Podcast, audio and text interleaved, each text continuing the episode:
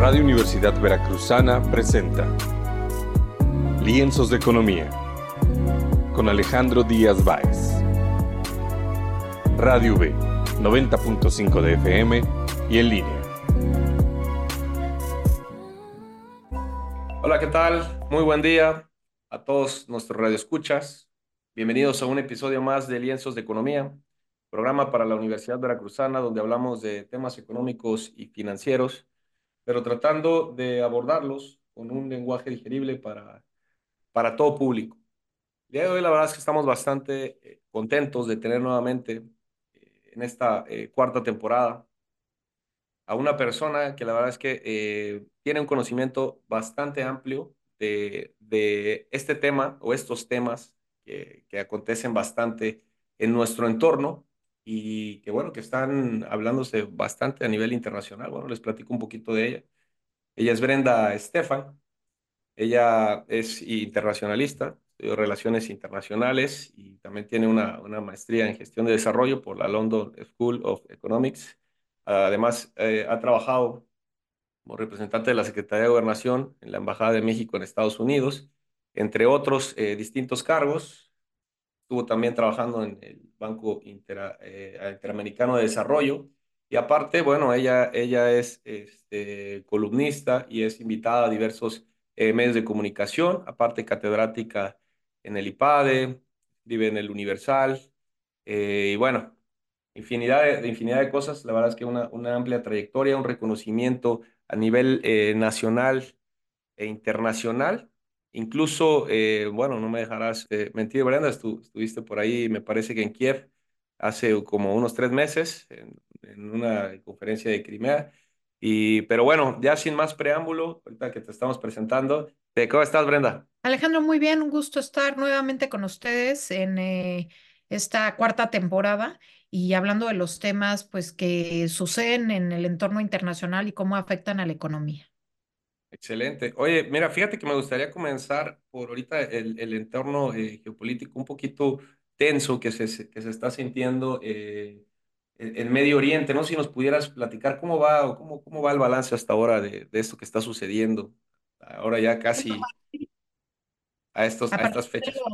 del 7 de octubre de los terribles ataques de Hamas en territorio israelí, uno de los ataques terroristas más grandes que ha presenciado el mundo, vino una acción retaliatoria por parte del ejército israelí en territorio de Gaza, una acción militar que ha cobrado la vida de 23 mil personas, es decir, uno de cada 100 gazatis ha perdido la vida en estas eh, semanas. Eh, la crisis humanitaria es amplia, hay poco acceso a la ayuda humanitaria que llega a gota, sobre todo hacia el norte de Gaza.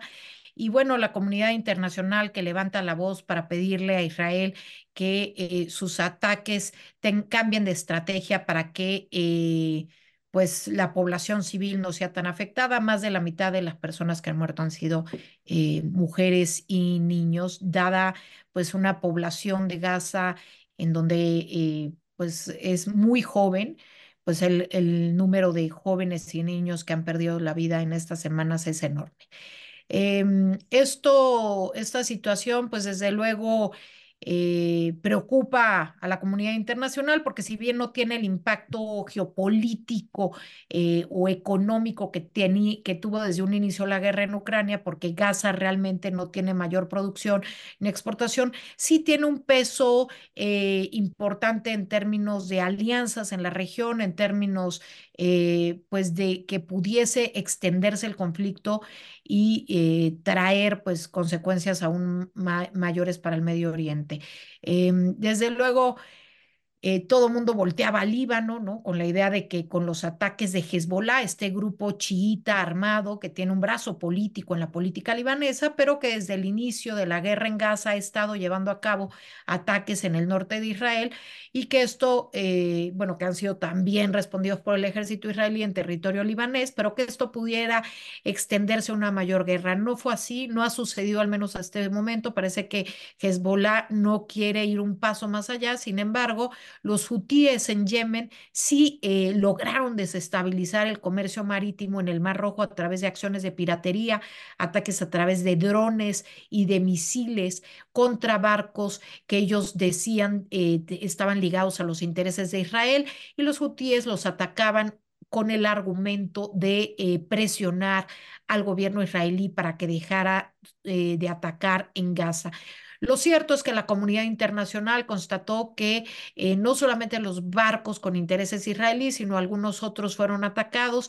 y las grandes navieras decidieron dejar de cruzar por, este, por esta vía, digamos, del Mar Rojo a través del canal de Suez en Egipto. Eh, llevando, eh, digamos,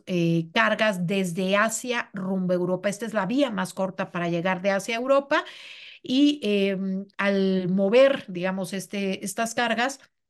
pues se afectó mucho en términos económicos y en términos de eh, pues las líneas de suministro, las líneas de ensamblaje.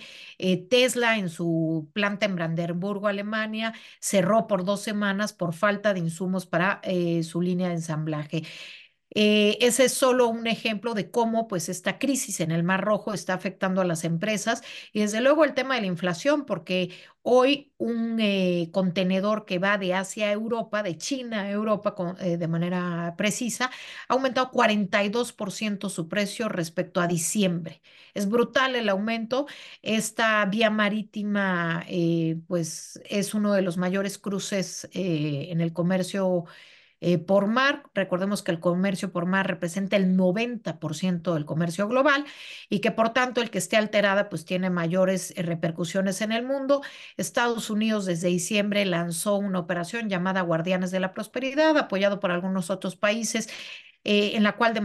de manera marítima buscaban inhibir las acciones de los hutíes en el Mar Rojo, pero sin mucho éxito, de manera que la semana pasada el ejército británico y el ejército estadounidense decidieron llevar a cabo ataques militares en objetivos hutíes en Yemen. Los hutíes son este grupo suní eh, que fue creado en la década de los 90 y que ha buscado el control de Yemen. En este momento tienen eh, un control de más del 50% del territorio, están en guerra civil. Desde el año pasado, hace aproximadamente un año, hay un cese al fuego, pero finalmente están en un estado de guerra contra el gobierno que originalmente estaba en Sana. Y bueno, el mayor enemigo de, estos, de este grupo de los hutíes es Arabia Saudita. Así es que la ecuación se complica porque pues su aliado es Irán, su enemigo Arabia Saudita y todos estos países que están actuando en la región, eh, pues... Em, de alguna manera complican las cosas. En la semana reciente apenas hubo ataques de parte de Irán en tres diferentes puntos, en Siria, en Irak y en eh, Pakistán. Y parece que estos ataques buscan enviar el mensaje de que la precisión del sistema balístico iraní es alta y de que pudiera atacar Israel si Israel decidiera en algún momento expandir su guerra hacia objetivos iraníes. La situación es muy tensa, desde luego las consecuencias podrían ser muy grandes, Alejandro. Oye, Brenda, y fíjate, justo sobre esto, hablando de los hutíes, este grupo saudí chiita, eh, quisiera preguntarte, porque si bien mencionabas, hubo, un ataque de Estados Unidos hacia, hacia este grupo eh, la semana pasada. Eh, ¿Cómo fue que se, o, cómo fue que, que, empezó todo esto? Porque, bueno, le declaró una, una guerra abierta a Estados Unidos, no, no cualquiera eh, lo hace. Y, este, y, y, cómo es que comienza y qué tiene que ver, por ejemplo, ahí la parte de, de Israel, digamos, y, y, todo este conflicto? O sea, ¿cómo es que empieza o por qué se decide este grupo declarar la guerra abierta a Estados Unidos?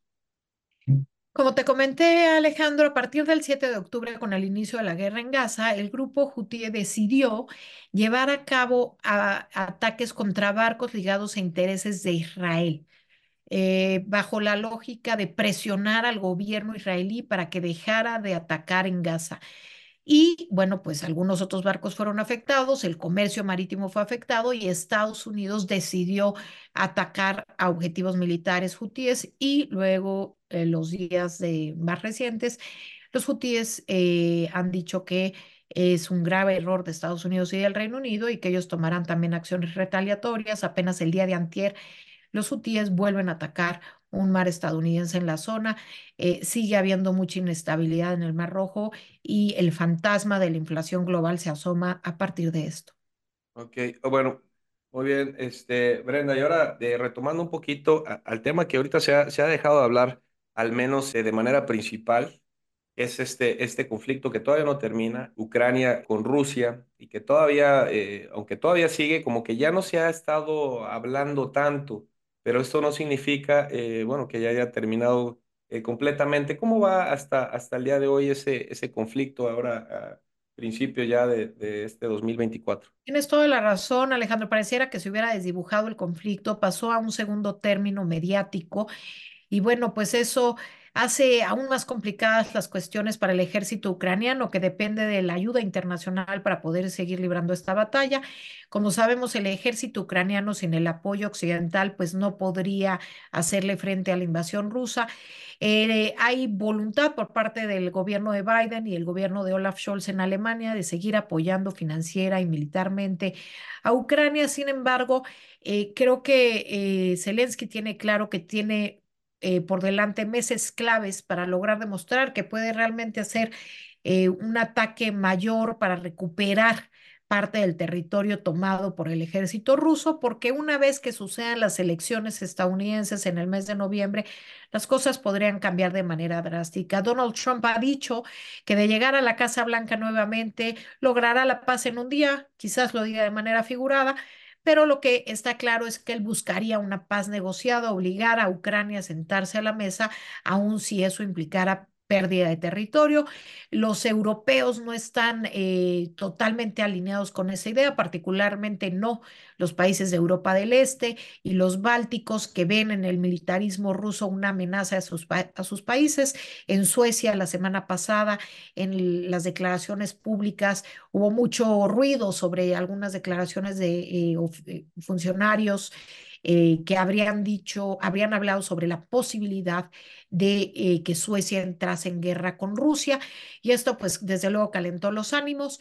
Eh, no, no es sorpresa que los países que tienen mayor cercanía geográfica con Rusia, los países europeos, pues están en un mayor estado de alerta y ven en esta situación una eventual eh, pérdida, digamos, por parte de Ucrania como pues un enorme riesgo para ellos, eh, de forma que pues Zelensky tiene en estos meses por delante eh, pues una complicada misión de lograr realmente avanzar para recuperar la mayor parte de territorio posible antes de que me parece se vea forzado a llegar a la mesa de negociación o congelar el conflicto como está con pues una situación muy desfavorable para Ucrania en términos territoriales, en donde perdería más del 20% de su territorio que hoy está ocupado por el ejército ruso,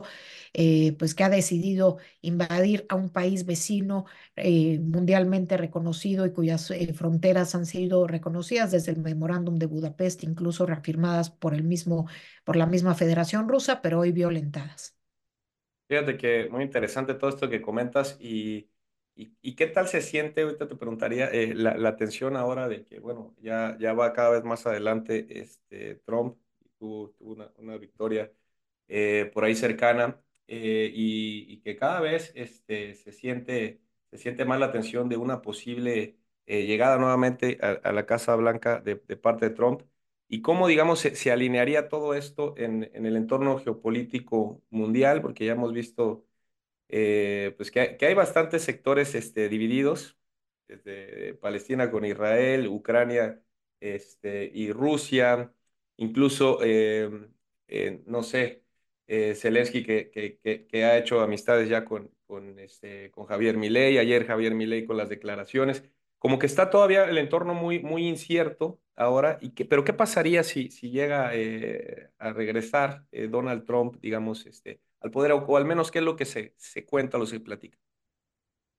Pues mira, por lo pronto eh, Donald Trump comienza su búsqueda por la candidatura republicana en caballo de Hacienda, trae un amplio porcentaje de ventaja por encima del gobernador de Florida, Ron DeSantis, y de la ex embajadora de Estados Unidos ante la Organización de las Naciones Unidas, Nikki Haley en el caucus de Iowa este lunes. Bueno, pues eh, Donald Trump logra el 51% de los votos. Es un caucus que da apenas 40 delegados de los 2.500 que tiene el Partido Republicano, pero nos da cuenta de que lo que indican las encuestas es cercano a la realidad. Una pues holgada ventaja por parte del expresidente, eh, que enfrenta 91 juicios en lo penal y en lo civil en diferentes eh, tribunales de la Unión Americana y que seguramente dará mucho de qué hablar en las siguientes semanas y meses, porque si bien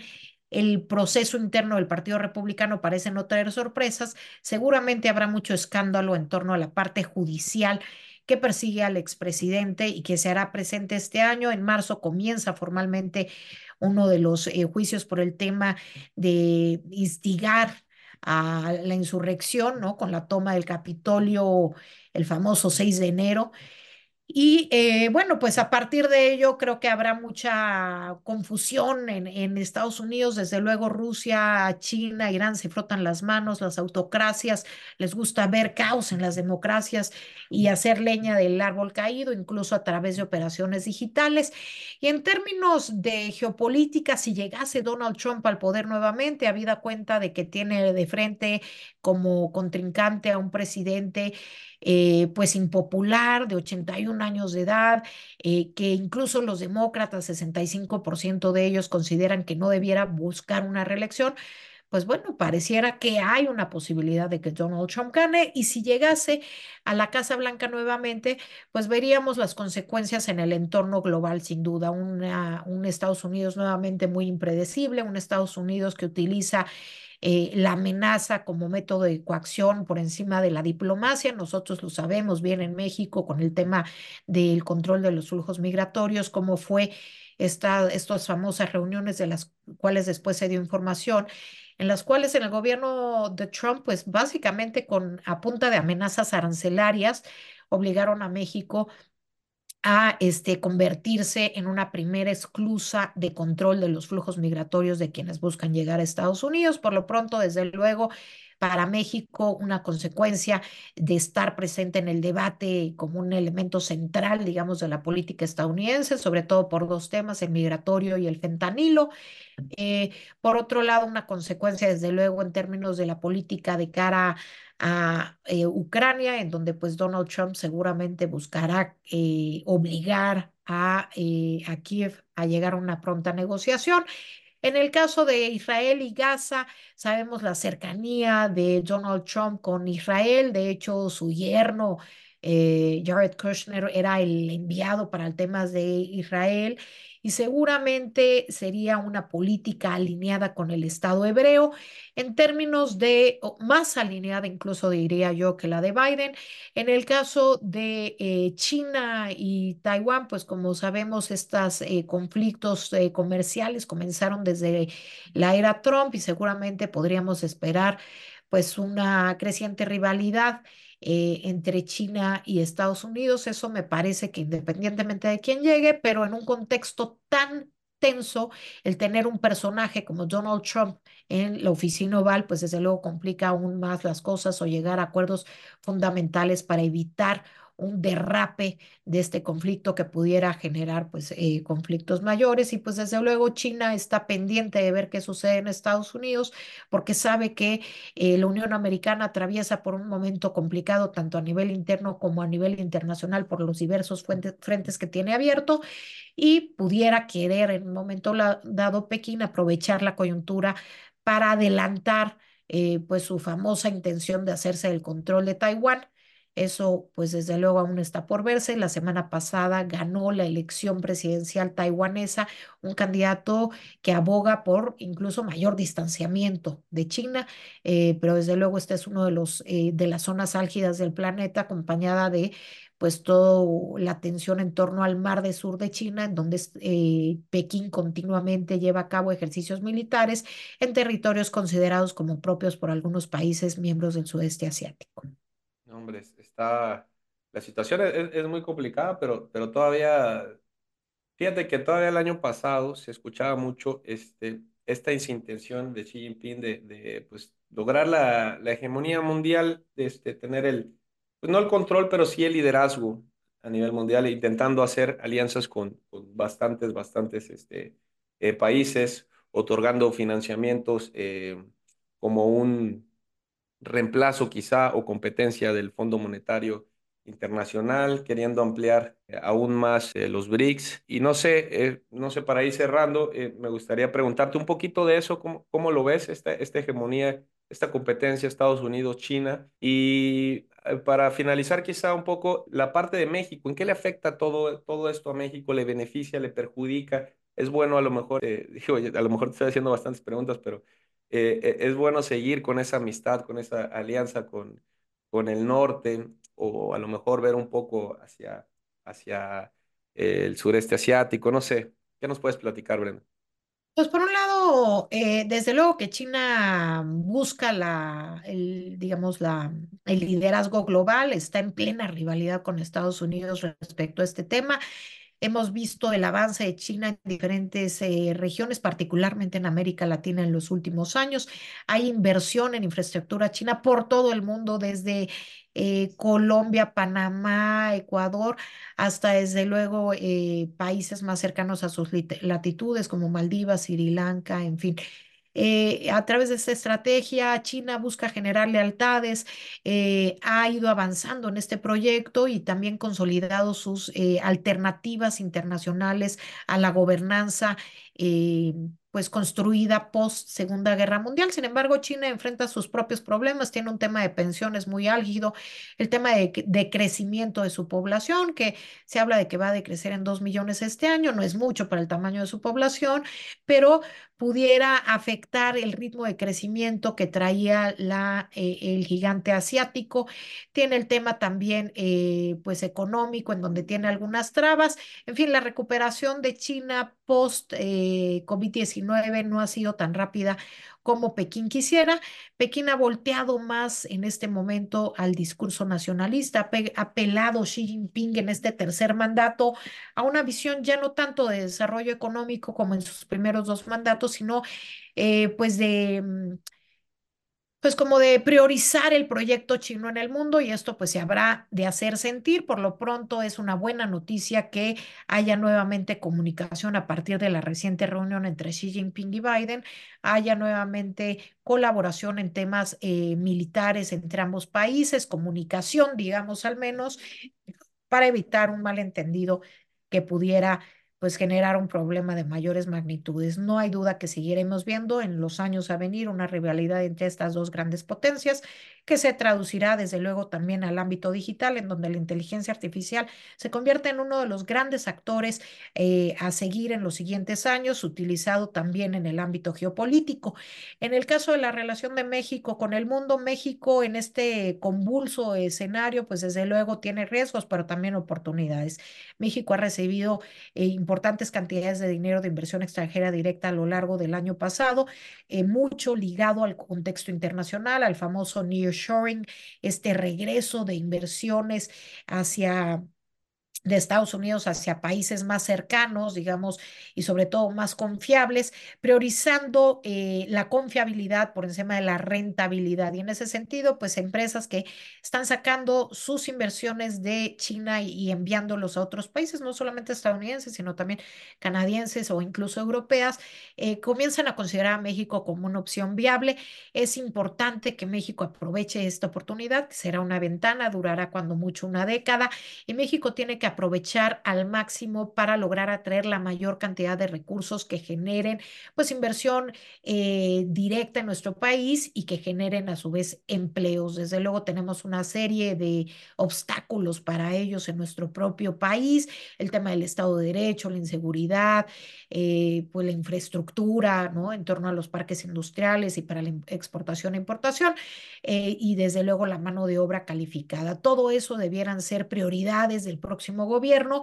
y prioridades inmediatas para aprovechar eh, el entorno actual. La relación con Estados Unidos no es si queremos o no queremos llevarnos con ellos o estar cercanos a ellos. La realidad es que más allá de que muchos de nosotros hayamos durante años abogado por la importancia de diversificar nuestro portafolio de exportaciones por, pues, por una, un tema de salud económica, como en cualquier inversión, la diversificación es buena. Sin embargo, eh, estamos totalmente apostados con Estados Unidos. Más del 80% de nuestras exportaciones van a Estados Unidos, 47% de la inversión, inversión extranjera directa que entra a nuestro territorio viene de Estados Unidos. Desde luego, pues tenemos eh, el tema de la población mexicana y mexicano-estadounidense que vive en Estados Unidos, el envío de remesas que representan el 4% de nuestro PIB, en fin, eh, digamos, la, la, relación que tenemos con Estados Unidos es demasiado estrecha. Eh, tenemos todos los huevos en la misma canasta en este momento y más allá de que se busque cambiar, se tiene que tener claridad de dónde están en este momento nuestros intereses, Alejandro. No, hombre. La verdad es que interesantísimo todo esto que, que nos estás eh, comentando para este, pues todavía inicio de año, todavía en los primeros días, que, la verdad todavía se ve este, de cierta manera incierto, pero hasta cierto punto yo creo que, em, que tranquilo a comparación de los dos años anteriores. Pero bueno, este, Brenda, eh, no sé si, si, quisieras comentar algo antes de irnos o dónde te puede buscar la gente si quiere seguirte en tus redes, leerte, qué sé yo. Claro que sí, Alejandro. Me pueden encontrar en Twitter como arroba b-estefan, en Instagram como Brenda Internacionalista y bueno, pues en el Universal me pueden leer, ahí también escribimos, hacemos eh, conferencias en radio y tele sobre todos estos temas, o los invitamos a que estén pendientes, pues de darle seguimiento a lo largo de este año, que será sin duda un año pues eh, convulso, de muchos cambios, de muchos movimientos a nivel internacional, a nivel de geopolítica y que desde luego México no estará exento de sus consecuencias. No, Brenda, pues muchísimas gracias y muchas gracias a todos por un episodio más. Ya saben, si gustan eh, seguirme en, eh, en, Twitter, arroba Díaz Economía y bueno, en todas las plataformas, Spotify, no si nos escuchen en FM, donde nos estén escuchando. Bueno, muchísimas gracias. Radio Universidad Veracruzana presentó Lienzos de Economía con Alejandro Díaz Báez. Radio B, 90.5 de FM.